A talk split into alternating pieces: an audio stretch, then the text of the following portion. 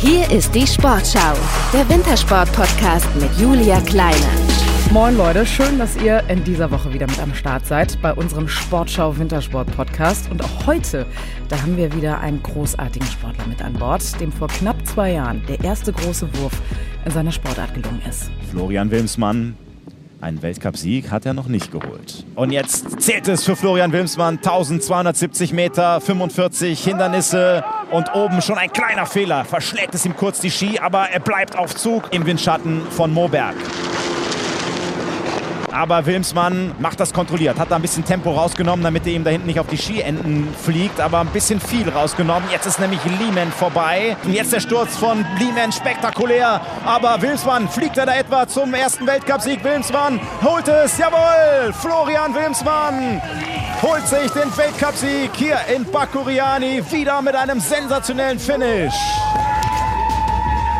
Der erste Weltcupsieg für Skicrosser Florian Wilmsmann am 27. Februar 2021 in Bakoyani. So einen Sieg vergisst man definitiv nicht und seitdem ist eine Menge passiert. Es gab viele Höhen, schmerzhafte Tiefen, aber trotzdem ist Wilmsi, wie ihn gute Freunde nennen, die deutsche Freestyle-Hoffnung, auch für die Freestyle-WM, die im Februar 2023 stattfindet, im georgischen Bakoyani. Aha, da war doch was, genau. Der erste Weltcupsieg, Florian Wilmsmann. Äh, dann kannst du ja gar nicht anders als gewinnen, oder? mit, mit dem guten Gefühl ähm, gehe ich auf jeden Fall zur WM hin, ja. Aber wenn du da nochmal so, so dran denkst an diesen ersten Weltcupsieg, was macht das so mit dir? Ja, ich muss sagen, wenn ich zurückdenke, äh, vor zwei Jahren an den ersten Weltcupsieg, coole, coole Emotionen kommen da auf jeden Fall gleich mal rauf. Aber auch an Rennen, was so, ja, gar nicht so geplant war oder einfach passiert ist. Ähm, die Strecke an sich hat schon in sich gehabt. Da wurde echt viel überholt, war viel Action geboten und ja, da weiß man schon wieder ah, für die WM, äh, wenn man vorausschaut, dass man da an dem Tag echt parat sein muss. Egal was kommt, da kann es eigentlich mit nichts planen, sondern der muss einfach flexibel drauf losfahren, eigentlich mit einem guten Gefühl. Du hast es gerade so ein bisschen runtergespielt, da ging es ordentlich zur Sache. Ihr habt euch ganz schön behagt, ne? Im äh, regelwidrigen Bereich teilweise, so kann man das sagen. Ähm, trotzdem ist es sehr, sehr gut für dich ausgegangen. Würdest du sagen, das ist so, so, so ein Erfolgsfaktor, einfach mal zu gucken, was so passiert? Ja, auf jeden Fall, ähm, weil du schon vorhin gesagt hast, da ist ordentlich zur Sache gegangen. Also wenn man kurz nochmal sich die Strecke anschaut von Bakuriani, die hat eine relativ lange Zielgeraden und dann ist natürlich da Windschattenfahren ein relativ ja, gutes Mittel zum Überholen. Und dann, wenn man das Rennen sich nochmal anschaut, an jedem Heat ist da, ist da von hinten die, die Leute von drei auf vier sind nochmal vor, vorausgeschossen dann auf dem ersten, zweiten Platz. Und deswegen muss man einfach so fahren, wie es kommt. Da kann man nicht äh, sagen, ich fahre guten Start und fahren von vorne weg, weil sonst äh, schnupfen sie wieder von hinten, sag ich mal. Bei euch in der Sportart äh, gewinnt man teilweise auch Rennen am letzten Sprung. Ich glaube, so, so, kann man das, glaube ich, ganz gut zusammenfassen. Ähm, kommen wir noch mal ganz kurz auf die WM zu sprechen. Gegen so einen WM-Titel hättest du bestimmt nichts, oder? Ähm, nee, nee, auf jeden Fall nicht. Wobei, ähm, ja, du hast vorhin schon gesagt, es sind da einige Tiefen bei mir auch schon gewesen in der Saison, beziehungsweise in der Karriere. Und ja, von dem her gehe ich da jetzt ein bisschen entspannter ran. Das war, wie gesagt, letztes, letztes Jahr mit Olympia schon, wo man viel Hoffnung reingesteckt hat, wo man dann mit einer großen Enttäuschung heimgefahren ist. Von dem her ähm, ist da mein Fokus einfach mal einfach ja mit einem guten Gefühl drauf losfahren und gar nicht so an irgendwelche Titel oder Medaillen zu denken. Auf die Olympischen Spiele kommen wir gleich noch ähm, zu sprechen. Am 23. Äh, Februar 2023 geht es dann los für euch mit den Qualifikationsläufen. Ähm, hast du konkrete Ziele oder wie, wie bestreitest du jetzt die nächsten Wochen, Monate bis dahin? Ein konkretes Ziel auf jeden Fall ist da bei der WM eine Medaille in meinem Kopf drin, aber die Herangehensweise werde ich jetzt nicht nur noch denken, fuck, ich muss alles dafür machen, damit ich äh, jetzt an dem Tag die Medaille gewinne. Ähm, natürlich alles reinwerfen in die Waagschale, aber nicht halt mit dem Ziel nur Medaille zählt, sondern einfach äh, über die Saison wieder gute Ergebnisse zu fahren. Die letzten vier Jahre waren er im Gesamtweltcup äh, ziemlich gut immer platziert gewesen und von daher heißt vom, vom ersten Rennen weg ähm, einfach Vollgas geben und, und eine gute Leistung zu zeigen. Ja, welche Medaille oder ob es dann eine Medaille wird, ähm, das ist noch nicht so ganz so sicher. Das kann man so sagen. Beim Skicross ist aber immer eins ganz sicher, und zwar, dass immer alles passieren kann. Ähm, wenn wir jetzt mal auf die Konkurrenz schauen, wen schätzt du denn am stärksten ein, wenn alles glatt läuft? Ja, ähm, von der Konkurrenz äh, ist natürlich der, der Schweizer Ryan Regis ein, ein großer Konkurrent mit dabei über die Ergebnisse von den letzten Jahren, vor allem von letzter Saison, Olympiasieg, Gesamtweltcup, äh, ist mit dem gut zu rechnen. Vor allem den Legen äh, zu Kurse, wo es einfach mal geradeaus geht. Das sieht man immer wieder in Itrefjell, wo es die lange Zielgeraden hat, dass der da relativ gut mit den Elementen spielen kann. Aber ja, es, es sind mittlerweile beim Skicross musst jeden von den 32 Jungs, die ins Finale kommen oder in den Finals äh, fahren, musst auf dem Zettel haben. Da, da kann man nicht mehr sagen, das ist der große Favorit oder der große Favorit. An, an guten Tagen kann es bei jedem funktionieren. Und ja, wenn da noch das Quäntchen Glück dazukommt, kann, kann man keine äh, Voraussagen treffen eigentlich mehr. Es ist so ein bisschen wie beim 110 Meter Hürdenlauf, ne? Wenn man in die letzte Hürde reintritt, dann hat man auch ein Problem. Ja, das genau. ist ungefähr auch beim Skicross. Da kann auch immer die Bindung genau. Aufgehen. Ja, ist, ist an dem Rennen auch schon passiert, ja? ja. Du sagst es, ist, ist auch schon aufgegangen. Eben, da, da kommen so viele Faktoren mit rein, die man jetzt, sag ich mal, in einer Einzelsportart gar nicht hat, weil man ja für sich selber läuft, aber bei uns im Skicross mit den drei anderen Konkurrenten in einem Lauf, da sind Faktoren dabei, die man einfach selber nicht kontrollieren kann. Da muss man einfach für sich selber sagen, man, man hat das Beste gegeben und steht so gut wie möglich am Start. Und ich glaube, wenn man dann mit, der, mit dieser Überzeugung einfach ins Rennen reingeht, dann hat man auf jeden Fall schon mal viel gewonnen. Alles andere kann man auch einfach nicht beeinflussen. Das Eben. ist so, nicht mal das Wetter kann man beeinflussen. Ähm, kommen wir noch mal ganz kurz auf deinen ähm, ersten Weltcupsieg zu sprechen, beziehungsweise auf den Triumph danach in Vesonas. Da hast du den ähm, zweiten Weltcupsieg geholt. Im März war das. Ähm, ja, und dann war ja alles irgendwie auch bereitet. Ne? Hätte so weitergehen können. Du, du bist Juniorenweltmeister geworden, 2017 Deutscher Meister. Im Gesamtweltcup, das hast du auch gerade eben angesprochen, da hast du, sich, hast du dich so bei Platz 4, 5 eingependelt. Und dann kommen da Anfang 2022 die Olympischen Winterspiele in Peking. Große Erwartungen, die da auf deinen Schultern geruht haben. Zweiter von rechts. Goldener Helm, blaue Starten. Gute Reaktionszeit, auf jeden Fall schon mal schneller als Davis. Und jetzt muss er kommen. Flo Wilmsmann, jetzt muss er beschleunigen. Bis jetzt fährt er richtig gut. Ist an den Stienden von Omelin dran. Oh, und da kommt Kevin Drury auf einmal von hinten angeschossen. Wilmsmann jetzt nur an Position 3. Er muss jetzt wieder kontern. Er muss vorbei. Der Zielsprung. Versucht den Windschatten noch zu bekommen von Omelin, aber ich glaube, es hat nicht ganz gereicht. Der große Flo Wilmsmann leider ausgeschieden. Genau, genau. Also vor allem aus der ähm, vorangegangenen Saison mit den zwei Weltcup-Siegen, da, da geht man schon mit einem ganz anderen Selbstbewusstsein natürlich raus und dann ähm, hat sich ja privat noch viel dazu geändert, äh, neues, neuen Trainingsstützpunkt äh, gefunden, sage ich mal, in Rupperling und ähm, da hat man sich mega gut gefühlt und dann, dann steigen einem selber in einem schon die Erwartungen und, und weil man eigentlich ja weiß, welche zwei funktioniert hat. Man weiß einfach, man kann Weltcup gewinnen, man, man kann da am Ende ganz, ganz oben stehen. Und ich war ja auch schon 2018 bei den Olympischen Spielen dabei und dann weiß, oder man geht davon aus, ja, ich habe schon mal gesehen, ich, ich weiß, was auf einen zukommt und jetzt halt kann ich das optimal eigentlich umsetzen.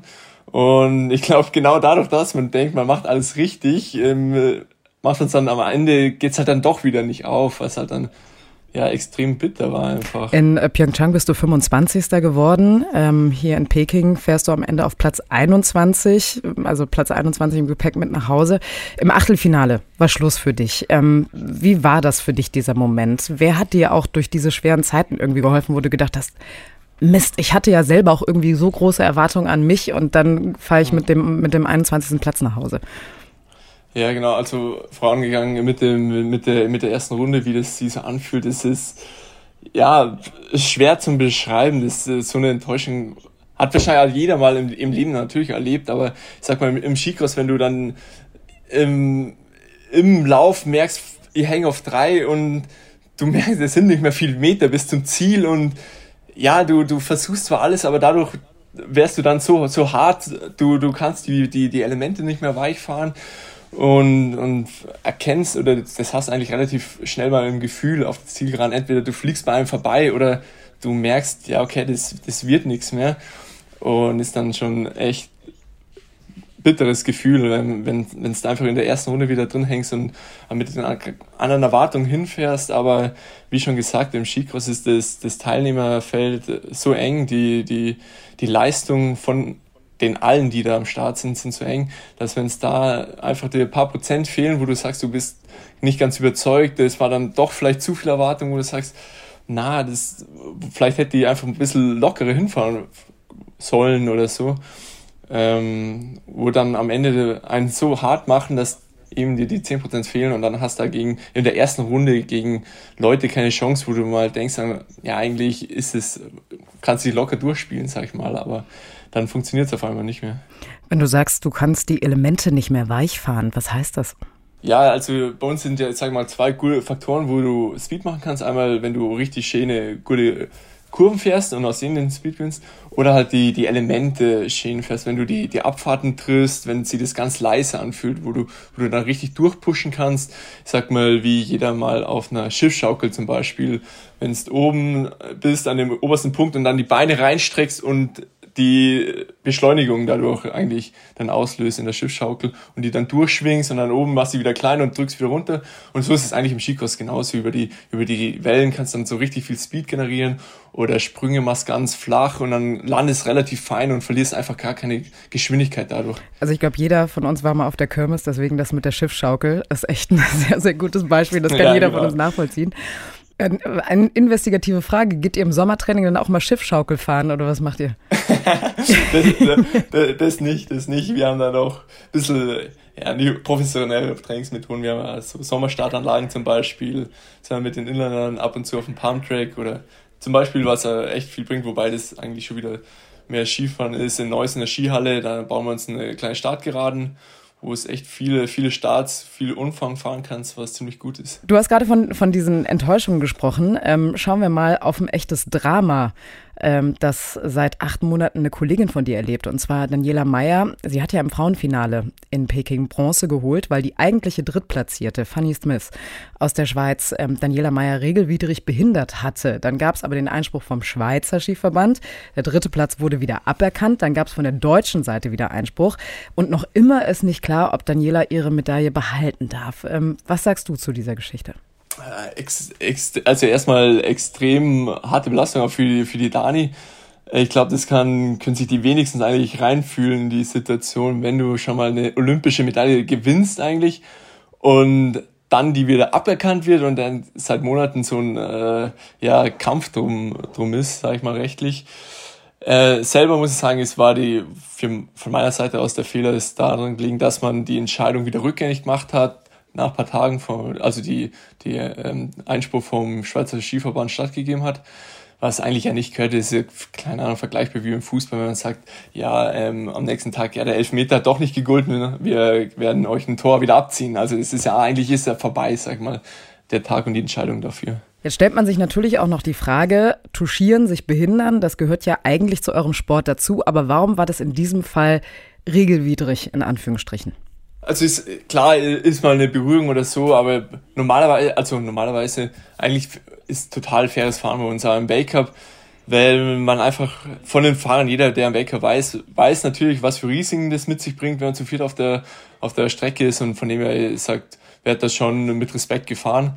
Aber das geht natürlich auch in die Richtung, sag ich mal, ähm, dass man seine Linie doch verteidigen muss. Das heißt, man kann nicht einfach kreuz und quer fahren und das war so ein bisschen ich sag mal jetzt äh, salopp gesagt, der Fall bei der Fanny. Die ist auf der Zielgeraden, ist so ein bisschen nach, ich weiß gar nicht mehr genau, nach links oder nach rechts rüber, rüber gefahren und ist so ein bisschen der Dani den Weg gefahren. Und klar kannst du in der Kurve den Gegner die Tür zu machen, also relativ eng reinfahren, dass der keinen Platz mehr hat und so verhindern, dass er die überholt. Und, aber auf einer Geraden, da kannst du nicht einfach von rechts nach links fahren oder so, sondern du musst schon deine Linie einfach runterfahren, die du wählst. Und dann kannst, ja, ist halt verboten, wenn es einfach Kurven, sag ich mal, fahrst und den anderen dadurch behinderst. Ich glaube, in dieser Geschichte ist es besonders tricky, weil also sie ist nach links gefahren und Daniela Meyer auf den Ski drauf. Genau. Und das ist, glaube ich, dieser entscheidende Punkt, dass also wer, wer wem dann quasi auf dem Ski steht. Genau, genau. Ich glaube, der, der Fachbegriff ist dann Blocking uh, someone straight oder, oder irgendwie sowas in die Richtung. Aber da, da hat sie ja dadurch der Dani den Speed gezogen, was vielleicht dann einfach äh, der Dani halt dran gefehlt hat, dass er nicht vorbeigefahren ist. Und wenn es nicht so gewesen wäre, wäre ähm, wahrscheinlich die Dani einfach äh, schon bei der Fanny so vorbeigefahren. Und deswegen gibt es ja auch die Juryentscheidung. Wir drücken auf jeden Fall die Daumen. Auch ihr werdet das ja weiter ähm, beobachten. Ähm, du hast das gerade so ein bisschen angesprochen. Euer Sport, der ist ja nicht ganz ungefährlich. Und jetzt muss ich leider auf, auf ein Thema ansprechen, was ähm, ja euch wahrscheinlich auch immer wieder beschäftigt. Ähm, in der Vergangenheit zum Beispiel, da gab es viele schwere Stürze, die zum einen ja auch Karrieren beendet haben, zum anderen sogar tödlich waren. Ähm, wir erinnern uns kurz an den Tod von Nick Sorigic vor zehn Jahren beim Weltcup in Grindelwald, kurz vor dem Zielsprung. Da ist er von der Ideallinie abgekommen, äh, dementsprechend schräg auf diesen Sprung zugefahren und dann neben der Piste aufgekommen und hat eine, einen gefrorenen Schneehaufen touchiert und ist dann regungslos liegen geblieben. Oder auch jetzt vor kurzem das Verletzungspech von deinem Teamkollegen Cornel Wren, ähm, der sich zum zweiten Mal innerhalb eines Jahres erst den einen Oberschenkel bricht und dann jetzt im Training am Stiftserjoch den anderen. Ähm, wie gehst du damit um, dass dein Sport so gefährlich ist? Ähm, ja, also grundsätzlich gesagt, weil wir, wir hören es immer wieder, wie, wie gefährlich auch äh, unser Sport ist und wie risikoreich. Und klar ist es nicht abzustreiten, dass man sagt, man fährt mit Ski ungefähr in 80er über Sprünge, über Wellen. Ähm, im Finale auch noch mit, mit vier Leuten, wo wir gesagt haben, klar, es sind drei andere Gegner, die man jetzt selber nicht kontrollieren kann. Und klar passieren immer wieder Stürze, wobei ich sage, wenn man über die letzten Jahre darauf zurückschaut, hat sich das Risiko schon, schon stark minimiert bei uns im Skicross an sich. Die Alpine und so ist wahrscheinlich, wenn man nur die Verletzungszahlen anschaut, genauso gefährlich oder wenn, wenn nicht so passieren da mehr Verletzungen wie bei uns und die FIS hat sie da dann natürlich mit den schweren Stürzen nach Olympia 2018, das habe ich ja selber mitgekriegt, dass da der Skikurs in der Kritik stand, sich Gedanken darüber gemacht, wie man den Sport sicherer für Athleten machen kann. Und da hat sich in den letzten Jahren schon sehr viel geändert und das erkennt man auch von den Verletzungszahlen. Wie gesagt, genaue Zahlen kenne ich, weiß ich auch nicht, ich habe, habe ich nicht gesehen, aber vom, vom Gefühl her sind sehr, sehr wenige Verletzungen, die passieren. Aber es, wie gesagt, wie dem Korn erst letztens im Trainingslager gesehen ähm, hat, passieren immer noch Verletzungen. Wie gesagt, wir fahren immer noch Übersprünge, äh, haben immer noch Wellen, alles mit dabei. Und ähm, ist immer noch eine Risikosportart, von dem ist es nicht auszuschließen, dass mal was passiert. Aber ähm, ja, das Risiko wird auch von der FIS einfach versucht dann zu minimieren, dass was passiert. Aber würdest du denn sagen, euer Sport ist professioneller geworden? Weil es ging ja genau um die Thematik dieser Fangnetze, ne? die ja vor zehn Jahren, als Nick Soricic verunglückt ist, nicht da waren. Ja, in, in, der, in der Hinsicht äh, viel, viel professioneller auf jeden Fall. Ähm, wie gesagt, die, das, die Skicross ist ja noch eine relativ junge Sportart, wo man, wo viel jetzt passiert ist über die, die letzten 10, 20 Jahre, vor allem dann, wo es dann olympisch geworden ist, hat sich das noch, noch viel entwickelt und das erkennt man natürlich auch, wie schon vorhin gesagt, an der Leistungsdichte, wie viel professioneller das geworden ist. Mittlerweile ähm, ist in der Quali, in den Zeitläufen manchmal der, der, der Gap bei, keine Ahnung, einer Sekunde oder so. Also da, da merkt man überhaupt, wie das ganze Konstrukt so professionell geworden ist, wie, wie die Marge zwischen Gewinnen und Verlieren so eng geworden ist, dass man sich da auch in den Finals von der ersten Runde nichts mehr erlauben kann, weil weil durch die Bank alle so stark unterwegs sind. Kommen wir nochmal auf deinen Teamkollegen zu sprechen. Ähm, Cornel ist ja relativ humorvoll mit dieser Situation umgegangen und hat gesagt in einem Interview, dass er aufgrund des Ungleichgewichtes ein weiteres Metallstück äh, brauchte in seinem Bein. Dementsprechend hat er jetzt ja zwei Beine aus Stahl. Ähm, wie, wie, ist das denn? Hast du mit ihm gesprochen? Musste man ihn wieder aufbauen oder ist der, ist der so lustig drauf? Ja, na, das, das haben wir im Team auch schon gesagt. Der, der Cornel, der hat einen, hat einen guten Humor ähm, wenn man wenn man seinen Humor kennt, dann ähm, kann man da das mit, den, mit dem Gleichgewicht und was er auch auf BR24 gesagt hat, gut verstehen. Und ich glaube, das durch, durch das komplette Team, dass wir da in den ersten Tagen da gut aufgebaut haben. Wir, wir sind ja noch oben geblieben am Stellbüro, haben immer wieder einen Videocall mit ihm gemacht und ja, von dem her, wie schon gesagt, jetzt hat er wieder das Gleichgewicht gefunden nach dem Sturz. Von dem her steht der guten Karriere und kommt jetzt nichts mehr im Wege. Der Gleichgewicht beim Skifahren ist nicht das Schlechteste. Und man kann ihm jetzt auch sagen, er ist der 6 Millionen Dollar Mann. Eben, eben. Ja, ne? Er, ist quasi die Vorlage für diesen Film. Genau. So kann man sagen. Ähm, darüber müssen wir natürlich auch sprechen, ähm, über die Klimakrise. Bei den Ski Alpinen, da wurden ja jetzt einige Rennen abgesagt aufgrund von Schneemangel. Auch bei euch wurde ja der Auftakt in Les du Salp ähm, abgesagt. Wie, wie schaut ihr auf diese Situation? Ja, ähm, wie du schon gesagt hast, der, die, der, Klimawandel, das merkt man durch den kompletten Wintersport durch und äh, das macht aber bei uns bei der Sportart nicht halt. Und wir alle im Team merken es selber, wir kriegen es ja hautnah mit, sag ich mal, an den, an den Gletschern, wenn man das sieht. Wir sind ja immer am, am Stellwilber, am Trainieren, wie sich da die, die Schneelage verändert. Und von dem her ist, ist ja krass, dass man eigentlich immer noch früher dann Wettkämpfe macht. Wie gesagt, bei uns hat sich noch in, in Grenzen gehalten mit Lebensalp erst Ende November. Aber wenn man das so mitkriegt, eigentlich, dass eigentlich hinten raus immer mehr und besser Schnee liegt wie jetzt am Anfang vom Winter, äh, muss man da schon äh, sich Gedanken machen, ob man nicht ein bisschen die Le Saison einfach in die Länge zieht, bevor man noch früher beginnt eigentlich. Also würdest du sagen, den, den Kalender kompakter hält, quasi wie englische Wochen? Beim Fußball? Ja, was heißt, Dass man unter der Woche auch Rennen stattfinden lassen Ja, was heißt kompakter? Eher ein bisschen mehr halt in äh, Richtung, Richtung April eigentlich reinfährt. Weil da sind ja noch eigentlich super Verhältnisse. Ähm, kommen wir nochmal zu dir als äh, Skicrosser. Du hast ja eigentlich bei den Ski Alpinen angefangen. Ähm, aber was war denn der Auslöser, dass du gesagt hast, nö, ich mache jetzt Skicross. ja, wobei, ich, ich, weiß nicht, ob man mich überhaupt mal zu den Ski Alpinen dazuzählen äh, könnte, weil ich habe ja doch ziemlich, ziemlich früh gewechselt. Das war sogar schon nach den Schülern, deswegen bin ich noch äh, nicht mal ein Jahr in der Jugend Alpin gefahren, sondern bin gleich nach den Schülern rüber gewechselt zum Skikurs. Deswegen würde ich mir echt nicht mal als Wechsler betrachten, sondern eher als, als Skikurs eingewechselt. Ich glaube, das hat mal der Heli äh, im Interview gesagt, eher als Skikurs eingewechselt mich be bezeichnen. Und ja, was war der Auslöser? Ähm, das ist schon echt richtig lang her. Das war gleich ganz am Anfang, wo dann der BSV Landeskader so gegründet worden ist, wo das mit 2010 mit Vancouver losgegangen ist, mit Chicos äh, Olympia und so weiter. Und da waren wir so eine Gruppe von Freunden, die nach den Schülern ja nie so den kompletten Sprung gleich in Landeskader geschafft hätten. Und dann haben wir so gemeinsam ein bisschen rumgeschaut, nach rechts und links und äh, witzigerweise war meine Schwester schon im ersten Jahr beim Landeskader mit dabei und dann war es so, ja, hat man es schon vor Augen gehabt, dass da was gibt, was Neues. Skicross ist eh cool mit den ganzen Sprüngen und so weiter. Und dann haben wir uns da entschieden, den Schritt zu machen und sind wir zur Sichtung gefahren und wurden dann auch genommen und ähm, haben da uns von unten raufgekämpft, sag ich mal. Also deine Schwester war alles schuld und du wolltest einfach cooler sein als deine Schwester. Genau, so, so eine Art. Und dann, wo ich gewechselt habe, hat es eigentlich schon wieder aufgehört gehabt. Und was ich auch gelesen habe, also du wolltest nicht nur cooler als deine Schwester sein, sondern vor allem auch um einiges besser. Ähm, du bist im Training ein echtes Trainingstier. Äh, deine Trainer haben dir sogar schon einmal Zwangsurlaub verordnet, weil du so viel trainiert hast. Äh, woher kommt das? Ach, mit dem Zwangsurlaub, das ich glaube eher ein Gerücht. Also nicht, dass ich trainingsfaul bin. Nein, ich bin schon, bin schon sehr, sehr trainingsfleißig. Äh, das, auf, das auf jeden Fall. Woher kommt es?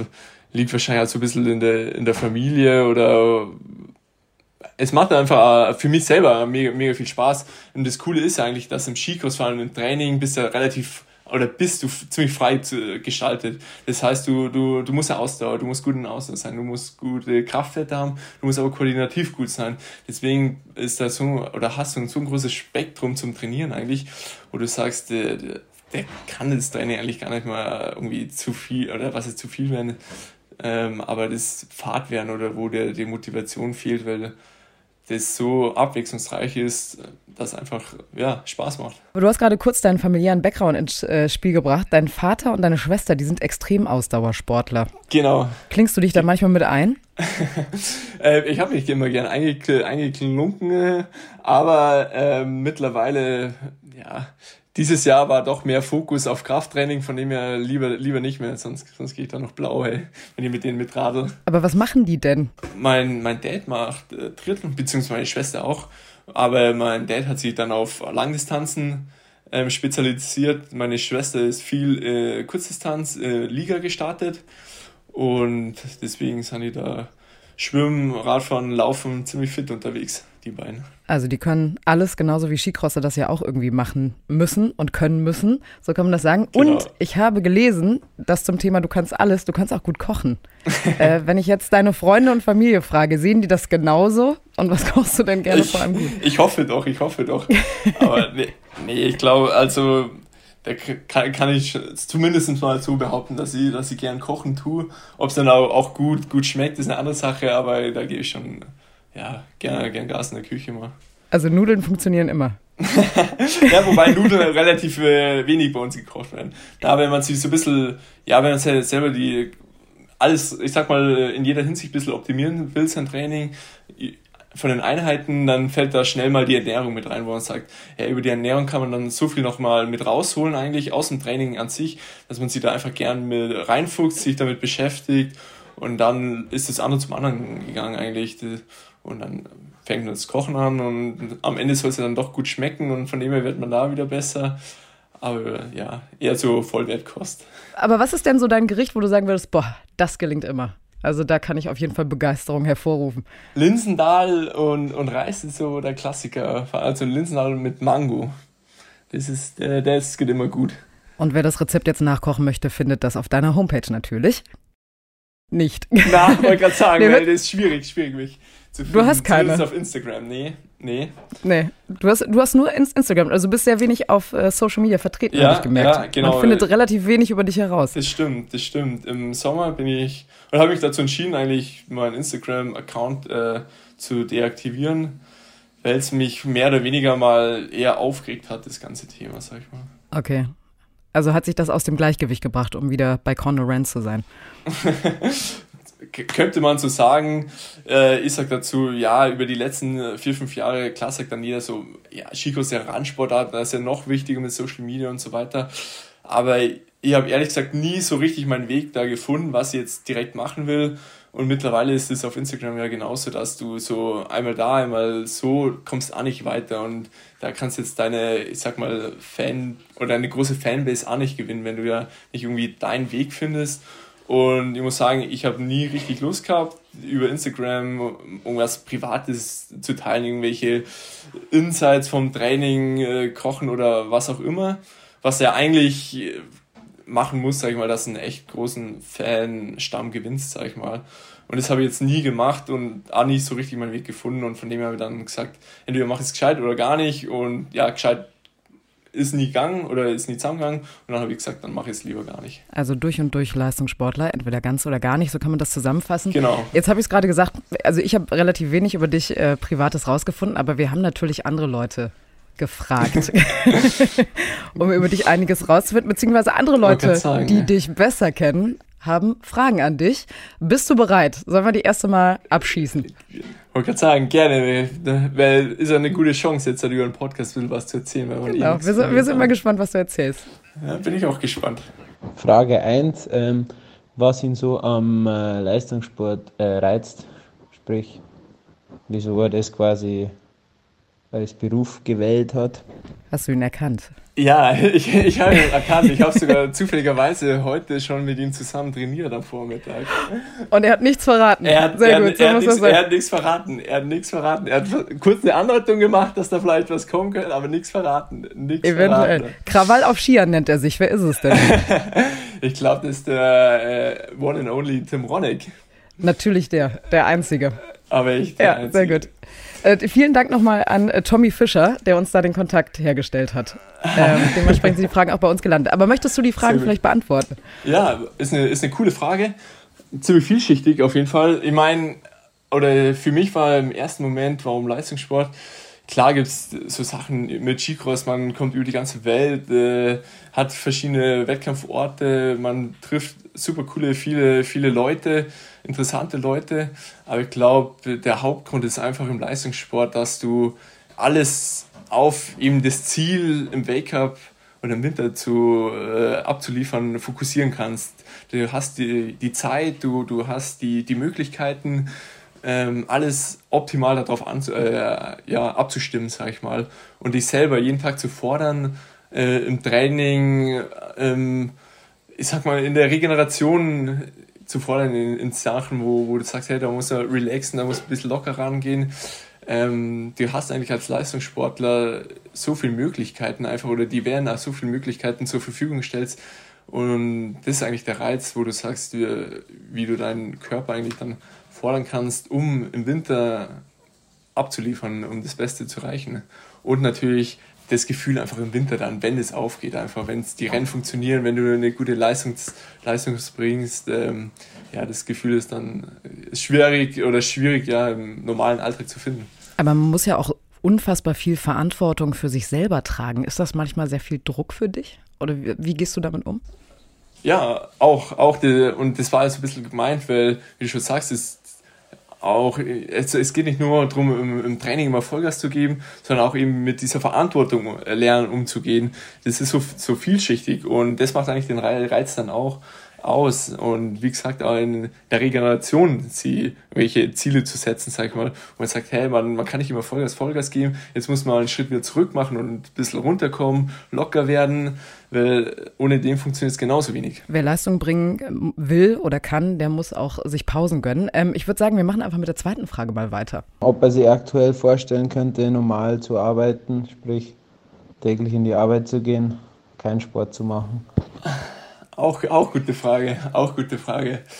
Ähm, über den Sommer, ich wollte eigentlich mal ein Praktikum machen, weil man ist ja jetzt schon viel, oder klar, ich bin jetzt gerade mal 26, aber doch schon viele Jahre jetzt in der Weckermannschaft, wo, sag mal, das, das Training im Vordergrund steht. Und ähm, ja, da hat es mir dann schon mal nach einer Zeit wieder gereizt, so einfach mal einen anderen Einblick zu kriegen. Und wahrscheinlich ist es so in den ersten ein, zwei Wochen cool, weil es dann einfach mal was anderes ist. Das Geregelte, wie du, äh, wie du schon vorhin gesagt hast, mal nicht so viel Verantwortung zu haben, sag ich mal, wo man einfach mal so normal, also nicht, dass normale Leute keine Verantwortung haben, wo mag ich gar nicht damit sagen, aber ähm, eine andere Art von Verantwortung würde mich sicher mal reizen, aber ich glaube, jetzt hat vor allem jetzt über die Trainingswochen hat man doch gemerkt, na, das ist noch, noch nicht die Zeit dafür gekommen, in eine normale Arbeit umzusteigen. Ich habe mal über dich gelesen, dass du gesagt hast, Training oder beziehungsweise Leistungssport ist nicht alles. Also dir ist Leben auch wichtig. Was heißt das konkret?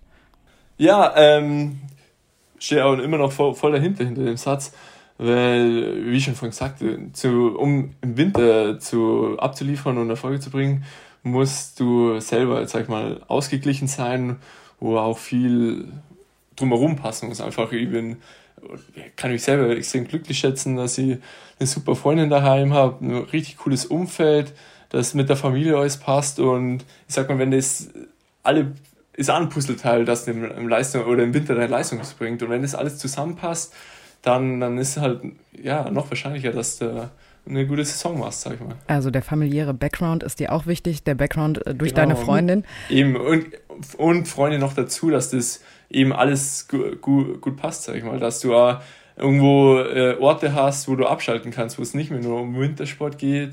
Ähm, habe ich ja selber gemerkt, nach, nach Enttäuschung ist es genauso wichtig, aber wo man gemeinsam wieder Erfolge feiern kann. Zu deiner Freundin hatte Tim Honeck eigentlich auch noch eine Frage, die fand er dann aber doof, deswegen kommt jetzt diese Frage. ähm, wie lange er sich vorstellen kann, den Sport noch zu betreiben, in was für Alter? Ja, das ist bei uns auch eine, eine gute Frage. Ich muss sagen, hängt ja viel von Verletzungen ab, natürlich, ob du, ob man fit durchkommt.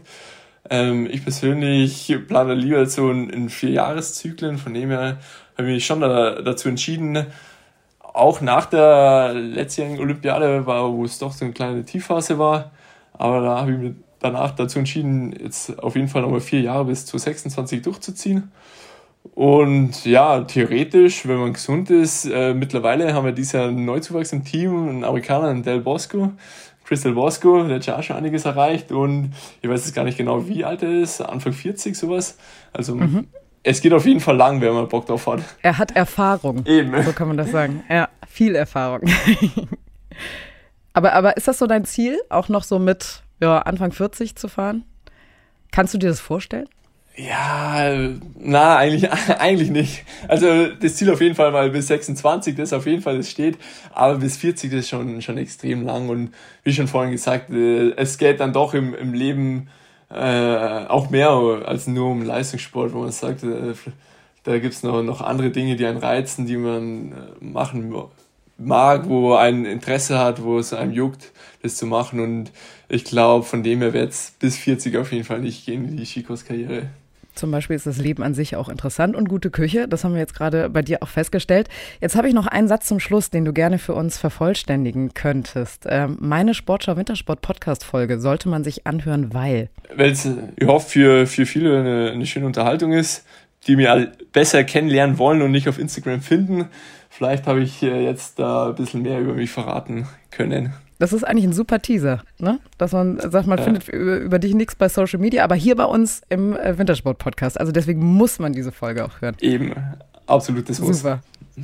Florian Wilmsmann, vielen herzlichen Dank fürs Gespräch. Äh, wir drücken dir die Daumen für die laufende Saison und natürlich für eine erfolgreiche Skicross-WM in Bakoyani und dass du natürlich gesund bleibst. Vielen, vielen Dank. Es war mir eine Freude. Mir auch. Und wir, wir sind dann am kommenden Donnerstag wieder für euch da mit einem weiteren Wintersport-Superstar, der Silbermedaillengewinner im Zweier- und Viererbob von Peking. Johannes Hansi Lochner wird mit dabei sein. Wir werden mit ihm über seine Ziele für die Bob- und Skeleton-WM im kommenden Jahr sprechen und natürlich darüber, wie es ist, sich ständig mit dem jetzt schon legendären Francesco Friedrich immer und immer wieder messen zu müssen. Gibt es dann nächste Woche. Heißt also für euch dranbleiben hier bei uns beim Sportschau Wintersport Podcast. Könnt ihr hören überall da, wo es Podcasts gibt, auf sportschau.de und natürlich in der Sportschau App. Also bis zum nächsten Mal. Tschüss und vielen Dank fürs Reinhören.